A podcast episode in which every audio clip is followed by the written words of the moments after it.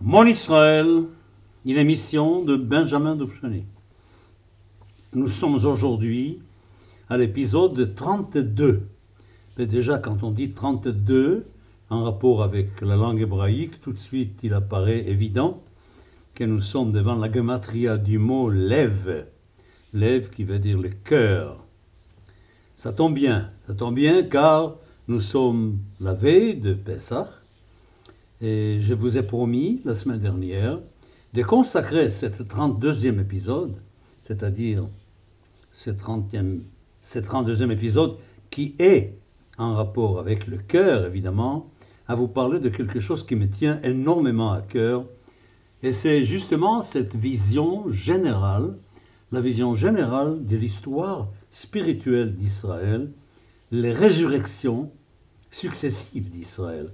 Car nous sommes un peuple vraiment à part, nous ressuscitons plusieurs fois. Nous avons cette chance inouïe d'être le peuple éternel. Et trois fois au moins, quand je pense à l'histoire juive, quand je fais un regard panoramique sur l'histoire juive, je constate trois résurrections. D'abord, nous démarrons en famille, nous ne sommes pas un peuple. Abraham, Isaac, Jacob, nous connaissons l'histoire. Abraham qui quitte la Mésopotamie pour aller vers un pays qui lui est destiné, qui n'est pas le sien, mais qui lui est destiné, à lui et à ses enfants, à ses descendants. Et il s'installe un peu, pas trop, Isaac non plus, Jacob non plus, et surtout que Jacob passe une très grande partie de sa vie ailleurs que dans le pays des Canaan, qui est censé devenir le pays d'Israël. D'abord pendant 20 ans pour aller épouser ses femmes et faire ses enfants, presque tous, sauf Benjamin. Et ensuite, évidemment, la descente en Égypte chez son frère Joseph pour fuir la famine et pour vivre une vie, ma foi, extrêmement agréable en diaspora, comme ça se passe très souvent dans notre histoire. Alors, vous savez que j'ai un regard sur l'histoire spirituelle d'Israël sous forme de trois maisons, maisons avec un grand M. Il ne s'agit pas du temple obligatoirement, il s'agit de ce que les Anglais appellent Commonwealth, c'est-à-dire une structure, une structure d'un peuple, d'un groupe humain, une maison avec un grand M. Donc, première maison commence à la sortie d'Égypte, se termine par la destruction du premier temple par Nabucodonosor et par l'exil de Babylone. Deuxième maison qui va commencer avec le décret de Cyrus, permettant aux Juifs de quitter leur exil pour aller s'installer de nouveau en Judée, dans le pays de Canaan, en Judée. Et puis, troisième maison, dont il est très difficile de définir les débuts. Personnellement, vous savez déjà, si vous suivez mes émissions, vous savez parfaitement que j'envisage les démarrages de la troisième maison à partir de l'expulsion des Juifs d'Espagne en 1492, disons en 1500, c'est beaucoup plus simple, autour de 1500, l'expulsion des Juifs d'Espagne, qui du point de vue du compte millénaire des années que je vous ai déjà bien présenté dans mes premières émissions, est le minuit du sixième jour, du sixième millénaire associé à l'idée du sixième jour de la création. Tout ça, vous le savez déjà, vous l'avez déjà entendu plusieurs fois. Mais je ne prétends pas avoir à 100% raison. S'il y a d'autres idées sur le démarrage de la troisième maison, je suis prêt à les accepter. Il y en a même, j'ai entendu, qui démarrent la troisième maison en 1789, c'est-à-dire euh, au premier congrès sioniste. Et pardon, en 1897, excusez-moi, en 1897, avec le premier congrès sioniste. On peut le démarrer de plusieurs façons différentes. Bon, la mienne, elle est établie, elle est comme ça, je vois ça de cette façon-là. Donc, des résurrections, je peux dire qu'il y en a trois. Il y a la résurrection de la sortie d'Égypte, il y a la résurrection du retour de l'exil de Babylone, et il y a la résurrection que nous vivons maintenant, qui est le départ de la diaspora, le départ de l'exil du deuxième temple, de la deuxième maison, qui n'est pas encore fini. Nous sommes encore dedans. Nous sommes dans cette période qu'on appelle au cinéma fondu, enchaîné, où la troisième maison, qui est déjà en construction depuis quelques siècles, cohabite avec la fin de la deuxième maison qui n'est pas du tout terminée, qui est encore là. Il y en a même qui voudraient qu'elle dure. Il y en a même qui voudraient même pas voir la troisième maison exister, arriver. Il y en a même qui refusent cette idée de résurrection. Alors commençons déjà par la sortie d'Égypte. Je vous ai dit que la famille qui descend en Égypte avec Jacob, c'est une famille déjà constituée, ce n'est pas encore un peuple. Nous ne sommes pas 70. Vous savez que les 70e vont naître à la frontière entre le pays de Canaan et l'Égypte. Nous sommes donc une famille, mais une famille qui est déjà riche, riche de la spiritualité d'Abraham, de la spiritualité d'Isaac, de la spiritualité de Jacob, et je vous ai déjà expliqué pourquoi il est indispensable qu'il y en ait trois, justement, car dans le judaïsme, tout fonctionne de cette façon-là. L'amour total à droite, la crainte, la ira à gauche, la discipline, si vous voulez, le respect, si vous voulez, il y a beaucoup de mots possibles pour désigner cette gauche-là, c'est Isaac, et puis l'équilibre entre les deux, c'est Jacob Israël, d'ailleurs il porte deux noms pour indiquer bien qu'il y a un problème d'équilibre à trouver, qu'il y a deux choses à la fois. Alors nous voyons parfaitement bien que ce n'est pas n'importe quelle famille qui descend en Égypte. Il faut installer, ils sont tout heureux d'être là-bas, ils ont des conditions extraordinaires. Leur frère Joseph est le vice-roi de, de, l'Égypte. Tout va bien, tout va merveilleusement bien jusqu'au jour où ça ne va pas bien. C'est toujours comme ça, car nous ne sommes pas chez nous. D'ailleurs, euh, être chez nous, c'est un grand problème, je ne vais pas le toucher aujourd'hui. Être chez nous, il y a un seul endroit au monde où nous sommes chez nous, c'est dans le pays des, anciennement de Canaan, aujourd'hui le pays d'Israël, ou comme appelé par tout le monde la Palestine. Ça, c'est notre pays qui est à conquérir comme pays maternel, car ce n'est pas évident que ce soit notre pays mère. Nous savons une chose qui est certaine, c'est quand la famille de Jacob descend en Égypte, nous rentrons dans le ventre égyptien et nous allons pousser pour devenir d'une famille un grand peuple, nous sommes obligés d'utiliser le ventre d'une mère porteuse, car l'Égypte n'est pas notre mère, c'est évident, et nous grandissons dans le ventre de l'Égypte. Et nous allons, nous allons rester des centaines d'années.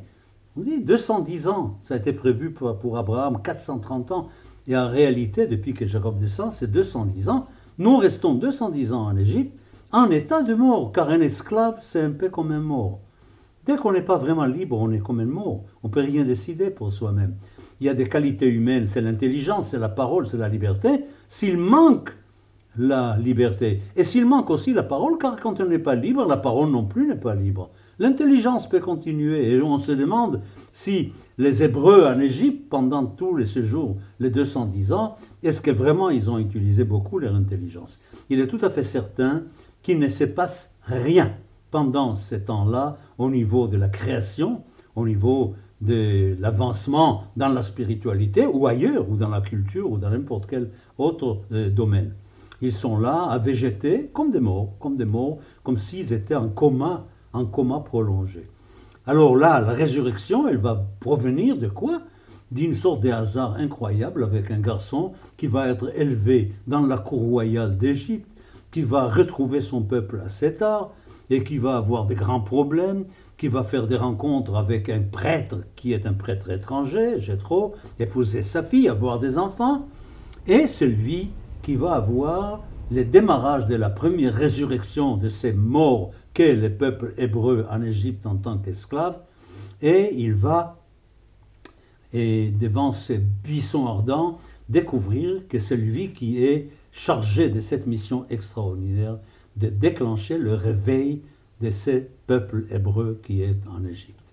C'est extraordinaire. Bon, alors évidemment, je ne vais pas vous ennuyer maintenant avant vous racontant une histoire que vous allez vendredi soir, demain soir, que vous allez demain soir raconter en long et en large. Évidemment, l'histoire de la sortie d'Égypte. J'ouvre une parenthèse. Je crois qu'il y a des livres, vous savez, vous connaissez déjà mon attitude par rapport à ces livres, que j'aime pas spécialement, mais vous savez qu'une grande partie de la soirée peut se passer sans livre par des gens qui parlent, car Pessah, on peut aussi le lire comme les Haris, en deux mots, Pessah, une bouche qui parle, et c'est très important aussi dans la soirée de consacrer pas mal de temps à laisser tomber ce qui a déjà été dit par les autres et à commencer à parler, nous, de cela, de, la façon dont nous voulons les sentir aujourd'hui. Très très important. Innover, innover la soirée de Pessah pour qu'elle devienne une soirée passionnante et pas une soirée qui se répète à l'infini comme ça, où on répète un texte sans arrêt tout le temps. Voilà. Alors ça, je saute maintenant l'histoire. Nous savons que c'est une résurrection qui va avoir des moments extrêmement difficiles. D'abord, on a affaire à un peuple d'esclaves. Il y a la menace avant le passage de la mer de Jon. Ensuite, il y a ce cheminement vers le mont Sinaï. Brusquement, on vous dit d'un côté vous êtes libre, et brusquement on vous dit mais non, vous n'êtes pas tout à fait libre, car vous devenez serviteur de l'Éternel, du Créateur du monde. Et donc, où est la liberté exactement? Oui, oui, justement, il y a tout un grand travail à faire pour comprendre que la vraie liberté, c'est justement, c'est là c'est cette liberté-là qu'on acquiert au Mont Sinaï, qu'avant le Mont Sinaï, ce n'était pas une vraie liberté, c'était un domaine de, de, grandes perturbations, car on ne sait pas très bien qui on est et ce qu'on va faire exactement. Et je dirais pas permissivité, car c'est un terme plus moderne, ça concerne plus notre résurrection à nous. Mais c'était déjà une situation intenable. Il faut aller au Mont Sinaï, il faut recevoir la règle, il faut savoir la loi, une société ne peut pas vivre sans. Et puis avec ça, rester encore 40 ans dans le désert à cause du veau d'or, parce que le peuple n'est pas prêt, car dans la résurrection, il y a des moments de recul aussi. Il n'y a pas des moments, il n'y a pas uniquement des moments où on avance, il y a aussi des moments où on est sur place. On fait du sur place, où on recule même. On recule même. moi, j'ai vécu ces moments-là, et dans les années 30, on avait l'impression que tous les projets sionistes allaient sombrer. C'était terrible. Hein. Vraiment, c'était épouvantable la fin des années 30 avec la menace nazie, avec les Anglais qui cèdent aux Arabes et qui ferment les portes de la Palestine et tout ça. Vous connaissez, on va y arriver. À tout cela, je vous raconterai tout ça en, en, détail.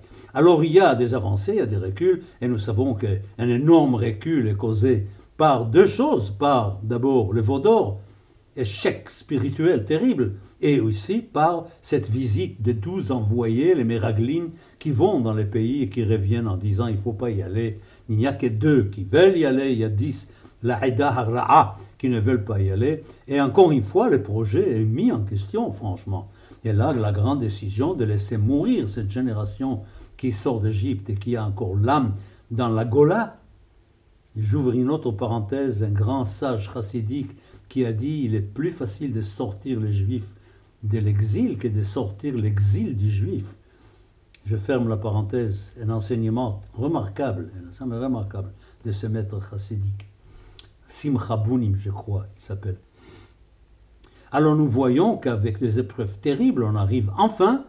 Moshe est puni, en quelque sorte, je mets ça entre guillemets, Moshe est puni, il ne rentrera pas dans les pays, probablement parce qu'il a rempli sa tâche, il a 120 ans, il est vieux, il a, accompli ce qu'il devait accomplir, il faut laisser la place à quelqu'un d'autre, à son élève Josué. Et là, nous rentrons évidemment dans cette phase de la conquête du pays. Et là, la vraie résurrection va pouvoir avoir lieu où le peuple s'installe vraiment, on distribue les pays à, toutes les tribus, et nous rentrons dans un temps fédéral, j'insiste bien, dans un temps fédéral où le peuple est en tribu, c'est pas la royauté encore, vous savez que j'ai une attitude dans l'ensemble assez négative par rapport à la, par rapport à la royauté, je crois que nous sommes un peuple, nous aurions dû rester un peuple tribal. D'ailleurs, ce qui va se passer en Israël, je crois quand même, automatiquement, même si on ne le décide pas, ça va se passer comme ça, car nous sommes un peuple fait pour cela dès le départ. Sinon, il n'y aurait pas eu les partages en tribus pendant les voyages dans le désert, et il n'y aurait pas eu un partage du pays entre les tribus. C'est une évidence absolue. Pour moi, c'est tota-, totalement évident. Première résurrection.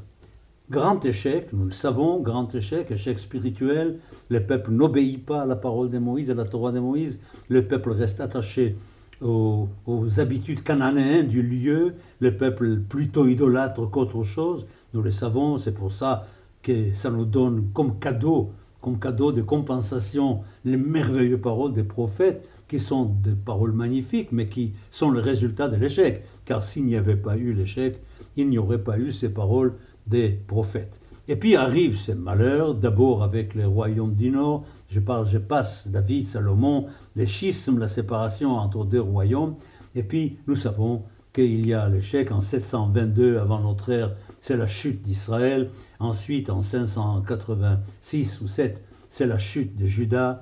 Le peuple est, est porté en exil. Et les royaumes d'Israël, qu'est-ce qu'il en reste? On n'en sait rien. Il y a beaucoup d'opinions là-dessus. Il y a des légendes, évidemment, mais je ne parle même pas de légendes. Probablement, il arrive au royaume d'Israël ce qui est arrivé à qui? Aux Moabites, aux Ammonites, aux Édomites, aux Madianites, à tous les peuples qui ont été déplacés par les grands empires conquérants. Dans notre cas, c'est l'empire assyrien et puis l'empire babylonien qui font disparaître en quelque sorte. Et puis on amène d'autres à leur place. Hein.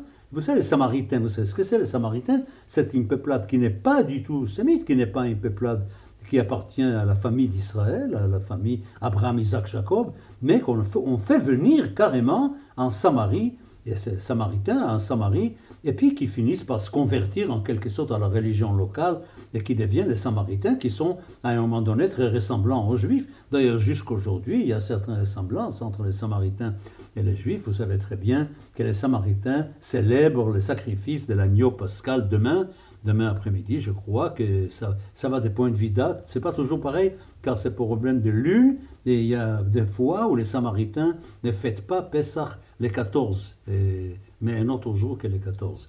Voilà. Alors, nous voyons la fin, et puis, quelques années après, arrive Cyrus, 50 ans après, arrive Cyrus, chasse les Babyloniens, prend la place de la Babylonie comme empire qui domine toute la région, l'empire perse, et lui, contrairement aux Iraniens d'aujourd'hui, lui dit aux Juifs, écoutez, c'était une, erreur de vous déplacer, allez, rentrez chez vous, je vous permets, Jérusalem étant ma pouvoir, mon pouvoir, la Judée étant mon pouvoir, je vous permets de retourner chez vous. Eh bien là, deuxième résurrection, qui va être très intéressante, parce que le peuple, il y a une chose qui les tracasse. Tout le monde autour de lui est en train de changer de religion et de spiritualité. En Chine, c'est Lao Tse. Aux Indes, c'est le Bouddha. En Iran, c'est le zoroastrisme. En Grèce, c'est le début de la philosophie particulière du 5e siècle. C'est le grand siècle, avec la philosophie qui est une euh, philosophie interrogative, qui n'est plus du tout celle qu'il y avait avant. Donc il y a une sorte de, de, tremblement de terre spirituel extraordinaire sur toute la surface de la terre. Les seuls qui veulent rester fidèles au passé, ce sont les exilés de Judée. C'est extraordinaire. Mais, mais, ils payent ça. Comment ils payent ça? Ils savent que la faute a été l'idolâtrie et ils veulent d'abord se débarrasser de l'idolâtrie. Et ils vont se débarrasser de l'idolâtrie, évidemment, mais à un prix terrible, ils renoncent à être une nation. Ils renoncent à être un peuple normal qui a une spiritualité pour devenir une communauté religieuse, ce que nous sommes encore jusqu'aujourd'hui en réalité, une communauté religieuse, surtout pour ceux qui ne pensent pas que nous sommes dans la troisième maison d'Israël aujourd'hui. Et alors nous voyons là, c'est Ezra qui joue un rôle extraordinaire, il change l'alphabet, c'est un grand innovateur, il ose des choses incroyables, Néhémie qui s'occupe de la défense de Jérusalem du côté politique, Ezra qui s'occupe du problème spirituel, et nous sommes là devant quelque chose qui est absolument grandiose, sauf, sauf sur un point que nous connaissons aujourd'hui, d'ailleurs très bien, c'est que d'abord beaucoup de juifs qui sont en Babylone ne veulent pas rentrer. N'oubliez pas que les prophètes leur a proposé de s'installer, bien s'installer, construire des maisons, vivre normalement là où ils sont. Il y a eu, il y a eu des paroles des prophètes là-dessus. Alors ce peuple-là, il ne se hâte pas de venir. La première vague avec Zerubbabel est extrêmement faible. Ensuite, il faut attendre 100 ans pour qu'Ezra et Néhémie arrivent et qu'ils améliorent la situation. Ensuite, il y a une période de calme total parce qu'on on se fie à l'empire perse pour s'occuper de tout, de tout ce qui est matériel et tout ce qui est immanent. On s'en fiche complètement puisque ce qu'on fait, c'est étudier cette Torah qu'Ezra présente au peuple comme la Torah de Moïse, évidemment, avec le nouvel alphabet, et qui va baser la vie du peuple sur l'anti-idolâtrie, c'est-à-dire sur le vrai monothéisme. Le peuple à ce moment-là n'a plus besoin des prophètes. La prophétie s'arrête car le peuple n'a plus besoin des prophètes. Il a l'intelligence des sages qui va, à partir de ces textes qu'Ezra lui propose, il va apprendre à interpréter et à tirer la loi en améliorant, en changeant. C'est inimaginable le travail de changement qu'il y a entre la loi écrite et la loi orale. Les gens ne se rendent pas compte de cela, toujours. Et c'est formidable de voir à quel point, peu à peu quand même, une communauté valable s'installe. Une communauté valable, oui, s'installe en Judée pour arriver à Hanouka. Je ne vais pas prolonger, je ne vais pas faire toute l'histoire juive. Pour arriver à Hanouka, et, d'abord il y a la conquête évidemment de la Perse par la Grèce, par les, descendants des les héritiers d'Alexandre, et puis par la soumission des, Judéens à Antiochus, qui va déclencher Hanouka, qui va déclencher une sorte d'indépendance nationale juive qui n'est pas une réussite. C'est terrible ça. Ça va peser sur l'histoire d'Israël. Cet échec de la royauté de Hashmonaïm, c'est quelque chose qui va vraiment peser lourdement sur toute l'histoire. Et c'est s'il y a une raison pourquoi les religieux de notre temps dans les siècles qui nous précèdent, là, étaient contre les, retours en Israël, après étaient contre le sionisme, c'est un peu un souvenir de l'échec de la royauté hashmonéenne, à quel point le fait de devenir une nation indépendante a été un échec dans l'histoire juive. Et puis après, nous savons ce qui est arrivé. Il y a eu cette révolte contre Rome, double révolte, la révolte de 66-70, et ensuite la révolte de 132-135 de Bar Kokhba, qui nous renvoie de nouveau à l'exil. Alors, deuxième résurrection d'Israël, compliquée, très compliquée, très lente, et très lente, changement de caractère, c'est pas si simple. Et puis nous arrivons évidemment à dire quelques mots sur le sujet qui est mon sujet, sur lequel je ne vais pas m'attarder, puisqu'il y a déjà 31, 31 épisodes qui sont déjà là, il y en aura encore quelques dizaines d'autres, évidemment, pour raconter tout ça. C'était pour vous rappeler que quand demain nous allons parler de la résurrection, la première, la résurrection d'Israël de l'esclavage d'Égypte, c'était une première résurrection, n'est pas oublier d'avoir un regard panoramique sur l'histoire d'Israël, car la soirée de Pessah, ce n'est pas une histoire qui raconte une histoire ancienne, mais qui nous pousse à bien mémoriser pour l'avenir comment doit être l'histoire d'Israël à l'avenir avec toutes les innovations nécessaires. Il me reste évidemment à vous souhaiter à tous une magnifique fête de Pessah et fête des Azim, car n'oubliez pas, je vous rappelle, il y a deux fêtes. Demain, c'est le 14 Nissan. 14 Nissan, il n'y aura pas, d'émission ni judaïsme au présent, ni musique au présent demain, car pour moi, demain, c'est un vrai jour de fête. Je le fête comme le vrai jour de Pessah, car le Pessah, c'est le 14e jour de Nissan, débordant sur le 15e au soir. Évidemment que le Seder, c'est encore Pessah. La nuit qui suit le 14, c'est aussi Pessah. Mais ça s'arrête le matin. Le matin de samedi, ce n'est plus Pessah, c'est Chagamatzot qui a commencé déjà vendredi soir à la tombée du soleil. Il y a deux fêtes. Il y a Pessah le 14e, il y a Matzot du 15e jusqu'au 21e, ou ici en diaspora le 22e.